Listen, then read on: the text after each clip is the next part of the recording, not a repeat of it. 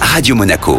Sport Time avec Jean-Christophe Sanchez. Sport Time, l'édito de Code Sport Monaco avec Jérémy Bernigol. Salut Jérémy. Salut Jean-Christophe. On va parler aujourd'hui force athlétique et développer couché plus précisément. Oui, une licenciée de l'AS Monaco est devenue championne de France. Julie Franche-Guerra a remporté le titre national en développé couché le 13 février dernier en Normandie et haut la main. Oui, et un record est, est carrément tombé. Oui, elle a établi une nouvelle marque avec une barre à 126 kg.